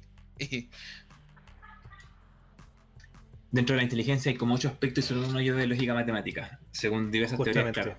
Justamente. La, inter- está la lingüística, está la kinésica, la arte musical, la eh, in- interpersonal, la intrapersonal, y me falta la lógica matemática y me falta uno. Eh, ay, espérate. Si es que lo vamos a googlear. Falló nuestro psicólogo. ¿La inteligencia Ahí. emocional está dentro de esa misma tabla o es un concepto totalmente aparte? Espacial, esa era. Y naturalista, eran las dos que me faltaban. ¿Qué cosa? ¿Qué cosa? Perdón, perdón, perdón. Que si la inteligencia emocional está dentro de esa misma o de esa, inteligencia- de esa misma tabla. Es que esa tabla es como un, una- un tipo de forma de ver eh, la, la tipo de inteligencia de las tantas teorías. Porque acá Mm, podéis, por claro. ejemplo. eh, Sí, eso lo- la era mi duda, si es que a lo mejor era, era de otra teoría aparte. La emocional la podéis introducir tal vez en la intra e interpersonal. La, intraperso- la intrapersonal como la manera de cómo con- eh, en comprenderse a uno mismo. Claro, sería como un mirándose para adentro, ¿cachai? Lo- logrando identificar la emoción y lo que te está sucediendo, ¿cachai? Y la interpersonal, la manera de comunicación en relación con un tercero, ¿cachai? Claro. Entonces, ¿qué es lo que un psicólogo debe observar constantemente, ponte tú? Ambas inteligencias. Eh, eso, eso cuando tú veis como sus emociones y veis como, hoy sabéis que está así, ya, respondió así, ya. Eso es muy interpersonal también, ¿cachai? Mm. Eh, mi problema es que yo tenía esta percepción de que mate es ser bueno y debes seguir el camino del ingeniero y yo onda siento que toda mi carrera fue una constante lucha, una lucha horrible y ahora que me estoy dedicando a las cosas todo se me es de más fácil onda llegué al punto en que dije por qué yo elegí mal la carrera y todo porque uno de uno con esta idea de que hay que ser ingeniero por eso siento que afecta demasiado la percepción de uno y el camino que uno sigue Uf. es una herencia Sí. generacional del- de, las generaciones pasadas po. Oh, las weón. las- las- las post dictadura po. Claro, el ingeniero comercial. La idea de- de- de- del éxito eh, dada a entrar el pan a la mesa, ¿cachai? Y Claro. las carreras tradicionales son las que pues, sí, ponen mucho como el, el asegurarse de eso, ¿cachai? Mi viejo Ponte tú decía, mm, mi- mi- mi- mis viejos son de la cuarta región, yo soy de la cuarta región, y, se fue- y decía como, me fui para el norte para traerle una mejor vida, y el weón me dice que quiere ser músico, pero decía Oh, como tirando la talla, po. Sí, pues. y... O sea, qué bueno que él lo abordó desde un punto de vista humorístico. Sí, pues lo- se lo contaba a, uno, a unos compañeros de trabajo, me decía, como riéndose, po. la ironía. Eh, ¿Me permiten leer uno de los que llegó al, al Ask? Que llevamos Sí. un ratito que no, no leemos los que el están ahí. Obvio que puedes hablar lo que quieras. Claro, pero- Pero por su pollo, pero no voy a interrumpir a Luchito, pues mano, si él está... No, dele nomás, Vale, dele vale, nomás. Le damos. Voy a leer. Dice, recibí una noticia sobre el estado de salud de una persona muy cercana a mí y no sé cómo manejarlo. ¿A qué herramientas puedo recurrir para manejar la idea de que ya no estará? De que ya no estará. ¿En qué sentido se refiere que.? Al estado de salud general. Ya. Mm, Oh, qué fuerte la, la situación. ¿no? Mm. Así como esa persona ya no va a estar. Así como va a morir. Evidentemente, de lo que da a entender. Escucha, mira, Mm. si la opción es, por ejemplo, creo que algo muy importante con- entre la familia, no sé si está como con, con qué círculo es, no sé qué persona es, qué tan cercana es. Primero es poder conversarlo entre, poder desahogarse también entre los más cercanos. Como, ¿Sabéis que tengo? Y las emociones que te salgan. Tengo miedo, tengo pena, tengo rabia, todo el cúmulo de cosas que pueden suceder ahí, ¿cachai?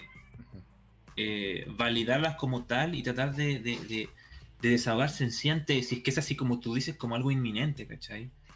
Eh, poder como darse ese espacio. Te lo digo esto, si es que también, por supuesto, no hay un espacio para poder tener psicólogo, eh, que siempre también es una opción para poder como poder trabajar qué es todo lo que te gustaría hacer también en todo esto, ¿cachai?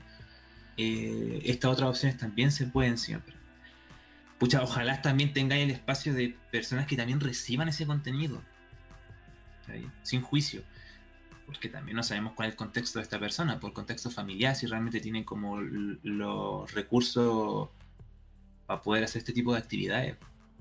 ¿cachai? Em, Lo que uno puede hacer también es poder acompañar a la persona dentro de lo que pueda también, dependiendo de la gravedad también del estado, por supuesto. Eh, y eso básicamente. Si puedo ir, por ejemplo, a acompañarte de, de un terapeuta, aunque sea solamente en este proceso, eh, sería ideal, así como la raja.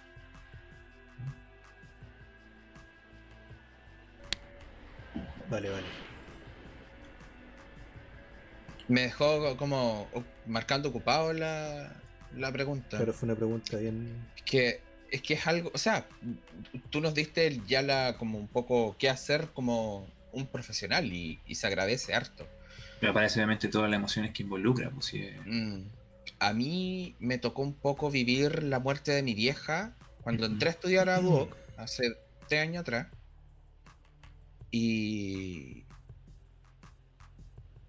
Y la verdad es que yo no fui a. No visité ningún psicólogo, no, no fui a terapia ni ninguna cosa. Porque por una parte. Por una parte, yo estaba tranquilo, porque mi vieja en vida estaba sufriendo mucho. Ya. Mucho, mucho. Entonces, esta situación fue como de. Ahora está. Eh, ahora está en paz. O sea, al menos ese es mi. como mi. Mi, mi motu para, para vivir, ¿cachai? Claro. Si no lo tengo, entro en un círculo de desesperación que. Ese, la importancia del significado de duelo, mm, mm. Y eso es lo otro. Ese, a ver, el año que murió, yo entré a estudiar, entonces yo no tuve un tiempo así como de duelo. O sea, ponte tú ya, ella murió en enero y yo entré a clase en marzo. Yo todavía no entendía qué estaba pasando. ¿Cachai? Los viejos no te preparan para esto. Claro, ahora, ahora no. Ahora que han pasado más años, vuelvo al tema, le doy una vuelta y es tan fuerte que, lo tengo como ahí, ¿cachai? De pronto sí debería ir a un, a un terapeuta y, ver esta situación, pero. Pero en general, mis sensaciones de está en paz, ya no tiene que sufrir. De hecho, lo, que, lo que plantea justamente en esta idea de, este poder desahogarse, eh, yo siempre invito a todo esto, a estas cosas también a escribirlas, es un ejercicio maravilloso. Es el, hábito este del diario de vida, siempre lo he encontrado a la raja. Si fuera de, casi como la caricatura, de como la niña que tiene esto de... No, es una cosa que ojalá pudiese, pudiese conservar a través del tiempo, que no solamente adolescentes, ¿cachai? Em, es como una forma de poder encontrarte con qué te gustaría poder hacer en este tiempo eh, en que estás con esta persona, ¿cachai? Como un espacio tanto emocional de lo que te encontré, como físico de lo que te gustaría hacer. Eh, entonces, invita a eso.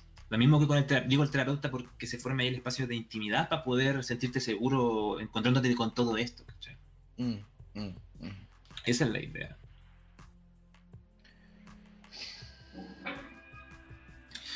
¿Cómo puedo identificar y distinguir la agresión del pensamiento? Bebe, no estás. Ese fue el que dijiste tú recién, no? No estaré exagerando. Sí, ese fue el que se conversó recién. Sí, Que está ahí, estaba más, adelante del camino. Aquí hay cosas que me afectan y me ven, pero cuando pido respeto siento que simplemente se me ignora. Bueno, ante eso del, respeto frente a algo que te afecta o te duele, eh, vaya esa línea que decías un rato, quiero dejarla clara de que si la persona te dice, está exagerando, está evitando algo. O sea, se está evitando, no está respetando justamente como tú decís. Para si esa persona te dijese, ¿sabéis que eh, depende del contexto, reitero, como, como alguien que dice, no, es que no voy a hacerlo, y a ti porque no lo va a hacer te duele, eso tiene que ver con un contenido personal, ¿cachai? Se vale vender mucho ese contexto también. A mí me tiraron por una pendiente de mi colegio, se me rompió las paletas y la doctora no tuvo más tino que decirme, eres sumamente enclenque. Estoy hueleando.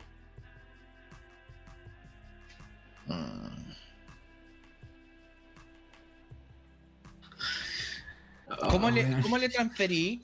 ¿Cómo le transferí a un niño? A un niño.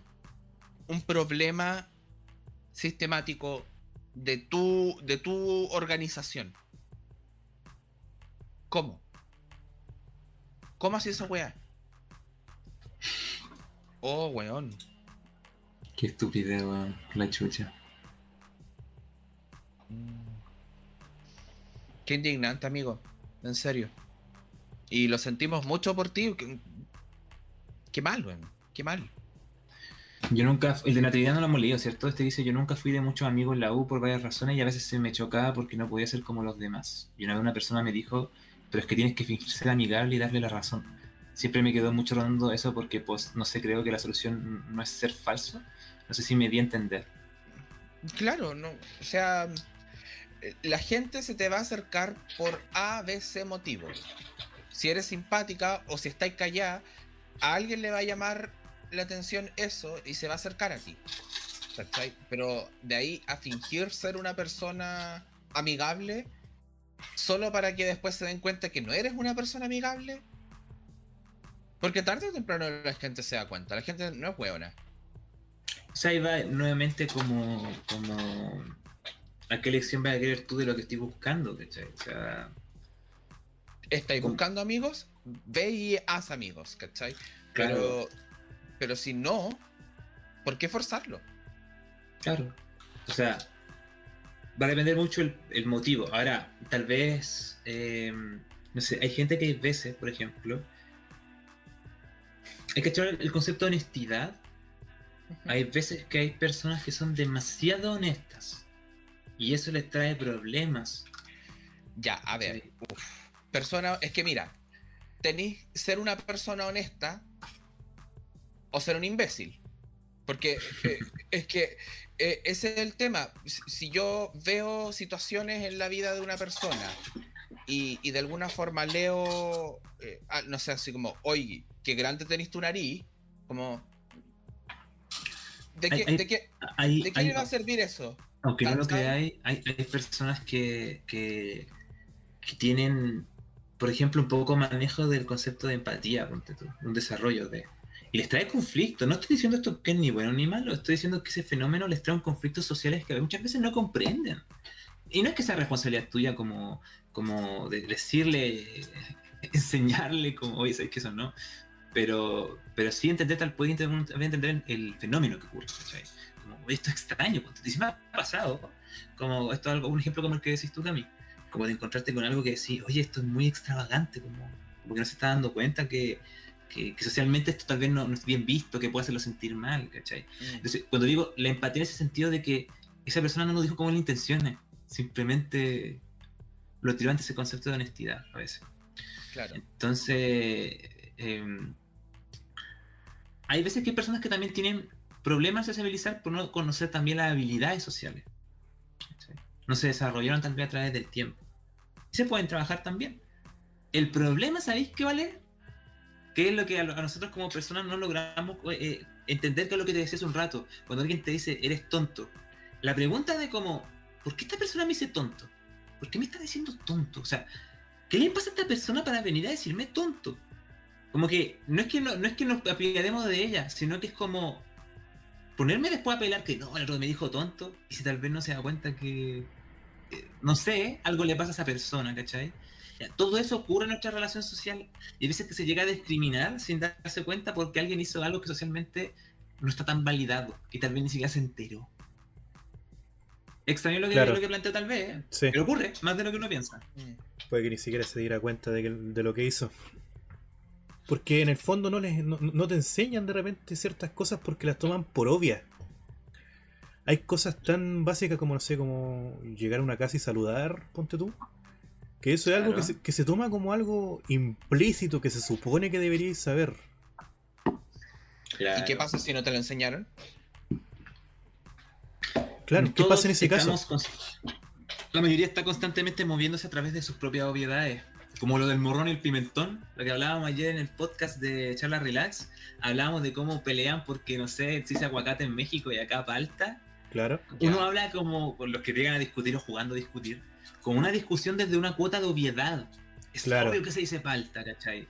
Y nos movemos a través de nuestras creencias y ellos, pero se nos olvida la comprensión de la diversidad, pues, ¿cachai? Entonces, no cabro. Aunque a veces lo más obvio no es tan obvio. Como lo de la música fuerte. Claro. Justamente. Chiquillos, nos llegó otra preguntita acá al, al Dicen, eh, toda mi vida me dijeron que eres súper bonita, ¿ya? Nunca me vi de esa manera, no me encontraba bonita. Hoy en día siento que lo único que tengo para ofrecer es ser bonita. Uh, ¿Por qué? Pucha, qué- eh, está, eh, y no dice nada más. No dice nada más. no- claro, no, no es como... Chuta, No, una estas pregunta es como preguntas, una- chiquillos, que nos dejan, yo las agradezco mucho. Y nos hacen conversar y, y- y lo- lo- me encanta. Pero eh, nos dejan con una con un vacío que de repente un vacío contextual. Tan ganas de terapiarlo, una cosa así como. Claro, como hacerlo completo. Ahí te entiendo. Eh, Pero, pero mira, e- e- es fuerte igual eso que dice, como. Sí, yo, yo estoy casi seguro, y ni siquiera conozco a esta persona, pero estoy casi seguro que tiene mucho más que ofrecer, más que belleza. Eh, eh, es interesante como, como, no sé, para mí de, de, de, de- chico decían como Lolo es súper inteligente por las notas. eh, o cuando yo dije, y cuando dije que iba a ser músico, que siempre lo he contado, y, y esto de psicología, me dijeron, no, tú vas a ser ingeniero. Tú vas a ser ingeniero. ¿Por qué? Porque esto, así, y te definen bajo una percepción base- concreta. ¿eh? Claro, sí. Eh, Molde, que un se queda en, molde, en- en un, en un punto. Y, y ocurre ese fenómeno a- a- hasta sin darnos cuenta. E- Eso es lo que los discursos feministas cuestionan ante también la, la misma idea del piropo, ¿cachai? Como, como que no, no porque digáis algo positivo bajo tu juicio, significa que se está solicitando. Porque muchas veces encasilla en solo eso, en solamente tu percepción de una cosa, convirtiendo a la otra persona en cosa. Mm. Y eso incluye niños también. Bueno, no, no- no conozco el obviamente no conocemos el contexto de esta chica, como, como, como para hablar tal vez de, de si no por alguna vez mostraron también sus potenciales que hay de, de su contexto familiar, a su alrededor, ¿cachai? Eh, pero que es fuerte. Y, y como dice el Cami, yo creo que obviamente uno es más que una simple... Es como el título.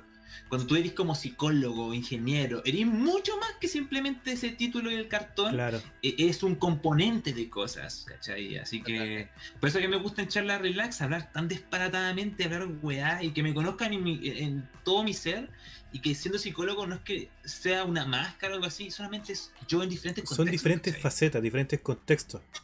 Mm. Entonces, no, bueno. Bacán, ba- bacán si te Tienes veis más que ofrecer que tu cara bonita. Eso Estoy mismo, más que como- seguro.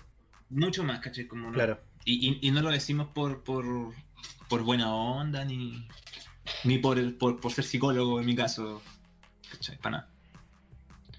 Yo ni soy psicólogo y fue lo primero que pensé cuando lo dijo. ¿Cachai? Como. No, no. Y le mando un abracito a esa niña. Muchísimos fuas. Muchísimos fans a esa niñita. No lo decía tipo, dale, no, no te rindas, sino que lo decía que siempre que tratemos de hacer algo, ah, con lo de levantarse, hacer algo nuevo, va a ser difícil y posiblemente fallemos. Pero a lo que voy es que hay que tener la mentalidad de que a la primera no nos va a salir. Claro, o sea, voy a, Es que- que, mira, yo soy muy psicólogo, entonces yo, yo cuestiono mucho el concepto del tienes que ser. Eh, cuando utiliza el la- utilizamos la palabra deber ser, eh, Yo es debo la- ser. es la palabra que. Por eso el psicólogo está el chiste de decir el depende. Porque trae mucho eh, un juicio social, tal vez, que no nos damos cuenta, es muy inconsciente, pero como de. Es la forma en que hay que hacer y eso trae el sentimiento de culpa. ¿Cachai? Claro. El sentimiento de culpa de por qué no lo estoy haciendo. Obviamente más allá de las cosas sociales que nos mantienen en comunidad, como lo son las reglas de tránsito, las reglas de valóricas como matar, eh, robar, eh, Me dicen- por supuesto. Me dicen en el, en el chatcito, dice, soy abogado, se me va a salir eh, mucho el, el- el justicia depende y debe ser. Pido disculpas. claro que son no, palabras que, que uno no está no. acostumbrado. Te queremos Sí. estar así. No, es que- Abogado y todo. si, si hago, si hago notar en verdad esa, esa corrección de, de eso es porque, o sea, no es corrección la palabra, pero porque entiendo lo que apuntáis. ¿cachai? Como que es, es comprender que, que e- ese tal vez que, que es imposible eh, no encontrarnos con la frustración, ¿cachai? Claro. Y si queréis verlo estadísticamente hablando, porque mm, no somos seres perfectos, weón. Y más si buscamos algo de lo cual además somos tan ignorantes. Me refiero como el, el ejemplo que daba del canto sin saber cantar. Tú eres ignorante de algo en ese momento, entonces estáis buscando algo que no sabéis cómo encontrarlo, ¿cachai? Claro. No somos perfectos, pero somos perfectibles. Justamente. Claro.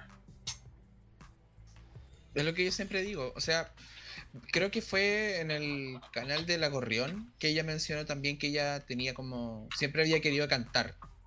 Porque una vez lo hizo y le fue mal y le da vergüenza y como que se bloqueó. Y, y esas situaciones me dan pena porque el lugar para mejorar, para perfeccionarse, es infinito para todos. Entonces, eh, pucha, si no está escuchando de alguna forma, ojalá es que si ella siente la inquietud algún día y, quiere hecho- cantar, ¿quién lo haga? De hecho, ¿Quién si lo no, haga? si no estoy equivocado, estaba streameando karaoke justo ahora. Pero qué bacán, qué bacán, qué bacán, qué bacán, qué bacán, qué bacán. Y, y que siga haciéndolo, ¿cachai? Eh, eh, yo siempre, las, las personas que me dicen, pucha, es que yo siempre quise cantar, pero me- como decías tú, me da vergüenza o, o no sé. Sí, confirmo, no, confirmo, está- todavía está cantando. Good ending. Qué bueno, me alegro. Yo Bueno. insto a todas esas personas que dicen eso es primero preguntarse, ¿realmente quiero cantar? ¿Realmente quiero hacerlo? Y si la respuesta es sí, weón, dale. Hay un montón de formas. eh, es como aprender a andar en bicicleta. Para mí. Eh, es- eh, tú le tienes que enseñar a tu músculo a cantar. Claro. Nada más. Nada más. ¿Nos queda algo, chiquillos? Si nos queda alguna pregunta de me queda una preguntita más de las. Pero deja actualizar solo por si las moscas, porque no sé si en este ratito que estuvimos conversando llegó otra. Dale nomás. Ah, vale, tenemos otra más. Eh, todas las personas a mi alrededor suelen decirme que, ten- que no tengo nada que ofrecer, que soy alguien insignificante. Y cada que demuestro que de lo que soy capaz me dicen, oh, qué egocéntrico eres. ¿Qué opinan? Chale, Que está, que está en un contexto súper raro, amigo. claro, es que... Hmm, Es como ya, pues decídanse. No, es que, es que mira, eh, eh, bueno, obviamente es importante lo que dice el cambio en el sentido de ya, ¿qué onda el contexto, cachai? Pero, mira, en Chile, eh, no sé si escuchado alguna vez la frase que dice como que somos buenos para chaquetear. Sí, pues, mucho. Ya, hay una, una... Ahí claramente se le sale la envidia. Sorry, pero claro, primero, primero que todo, pues, ¿cachai? Pero... Puta, yo creo que depende mucho también de lo que de, de- de lo que sucede en el otro lado y tú podís como comentarlo. De hecho, literalmente tú podés decirle, oye, ¿sabéis que me he dicho esto? Yo ahora que estoy sintiéndome como que estoy logrando algo, después me decís esto otro. Y eso hace como, como tirarme para abajo. ¿Cuál es tu intención de eso? ¿Te estáis dando cuenta que estás haciendo eso? claro. Ahora, si tú estás adquiriendo habilidades o estás estudiando una carrera o X cosa que está complementando tu vida de alguna forma y eso te llena, lo cual lo encuentro positivo, eh, intenta que el, que el resto no tenga influencia en eso, porque lo estás haciendo tú para ti. Claro, Tú no estás estudiando o adquiriendo una habilidad o aprendiendo un idioma, lo que sea que estés haciendo. Claro, y si esta mejorar. persona, y si esta persona es tu amigo, por ejemplo, eh, pucha, cuestiona, cuestiona la relación. Ahí te lo digo así, es como. como- Evalúa la eh, eh, que tienes. Porque esto que te, esto que menciono reciente, como que podéis como con- confrontar, como, oye, ¿sabes qué pasa esto? Eh, Es una forma de permitir por lo menos la cuota de humildad de tal vez el otro no se da cuenta. ¿Cachai? Como que permita como, El ok, conversémoslo. el, claro. el beneficio Pero de la si duda. su respuesta, ponte tú, nuevamente llega a ser como conflictiva o negativa, pucha, yo- pon la balanza tal vez de cuánto sentís tú que te aporta, que te suma. Mm. Y bueno, en esto también pasa a veces con los mismos familiares. ¿cachai? Y si, Eh, por, es donde más pasa. claro. y si por ejemplo alguien con quien estás en la casa, ok, pone el límite en relación a tal vez cuánto deberéis contarle a esa persona. Te lo digo así tajantemente, como, como Claro, si te hace mal, Si es así como, como el escenario bastante contradictorio que dice acá, claro, se genera un círculo vicioso. De la, la única manera en cómo, cómo salir de ahí es eh, alejarse en ese sentido un poquito de la, de la persona en sí, no contarle tanto este tipo de cosas. eh, cortar por lo sano en ese sentido. Claro. Porque quizá no. Quién sabe cuáles sean las intenciones de la otra persona también, pues no sea, no- igual puede que tenga sus propios problemas, no sabría decirte. muchos pero- proyectos, muchas cosas. Claro, puede que se esté proyectando en, en tu persona y esté depositando eh, cosas que te van a desgastar a ti. Uno está juntándose con gente para que sume, no para que reste. Justamente. Obviamente pueden haber problemas, pero si no estás a disposición a conversar, pucha, ¿qué onda? O, o a llegar a algo, pucha, ¿qué, qué onda, cachai? Evalúa esa amistad. Justamente. Creo que eso nos queda tenemos por hoy. Sí, la otra, la, otra preguntita la, dejé un poquito la dejé un poquito de lado y me disculpo porque fue algo que igual se, se tocó en el momento que preguntaron sobre cómo se podía evitar la presión por las buenas calificaciones. Que creo que hasta cierto en, cierta medida igual como que fue respondida. Sí, o sea, o sea, es que la presión de parte de quién también, po? de parte de la sociedad, de parte de tu Yo papá. Creo que parte de la familia. Quizá por parte del entorno. Es claro. el único lugar donde te pueden exigir comillas. ¿Cachai? Es como. Eh... Porque, porque al final de cuentas e, es importante, por ejemplo, igual el factor de que uno debe eh, eh, cumplir en ese rol como, como de aprender en el sentido de dedicarse a las tareas, dedicarse a estudiar, ¿cachai? Porque es parte de, de, de aprender. Es una responsabilidad hay una responsabilidad social por parte de los padres como a, que los niños puedan tener eh, toda esta información y crecimiento para la vida adulta, ¿cachai? Eh, pero obviamente es diferente también la presión ante un miedo de que va a venir algo inminente si te va mal, estás como en un distrés y no en un eustrés. Un distrés es cuando un estrés como negativo. El estrés mal. Es malo, ¿cachai? Que te está restando. Lo que uno puede hacer de ahí es tratar de conversarlo, por ejemplo, con los padres, dentro de lo que se pueda obviamente, ¿cachai? Eh, si no se puede, porque son peculiares tal vez, tal vez intentar plantearlo en el colegio también.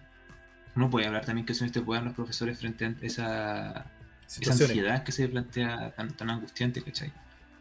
Eh, pero lo otro, ante ese estudio que uno esté buscando, tratar de hacerlo con la cuota de, de, de nutrirse de eso más allá de la calificación que finalmente tengáis, ¿cachai? De verdad que en la materia uno puede encontrar un, cúmulo de cosas que, llega a ser fantástica. Hasta, reitero, cosas que no te pensáis. Por eso tiene ejemplo de que en, psicología se utiliza mucha lógica matemática. Es que no pensé que iba a utilizarla todo eso. Siento que me iba, mal el, lenguaje, el lenguaje del ramo que me iba más, mal, más o menos. El, justo el humanista, ¿cachai? Mm. Bueno, chiquillos, entonces comenzamos a plegar.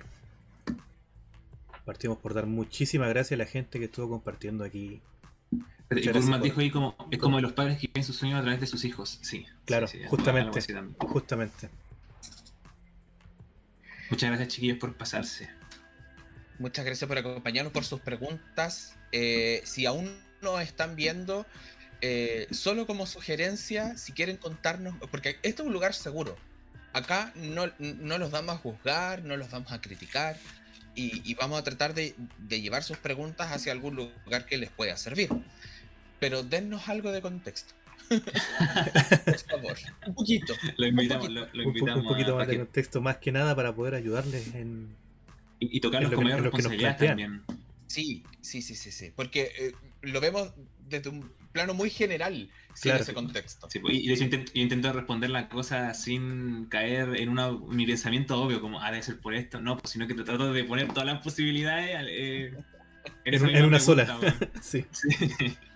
Ya, gentecita, nos estamos viendo. Triple. Chaito.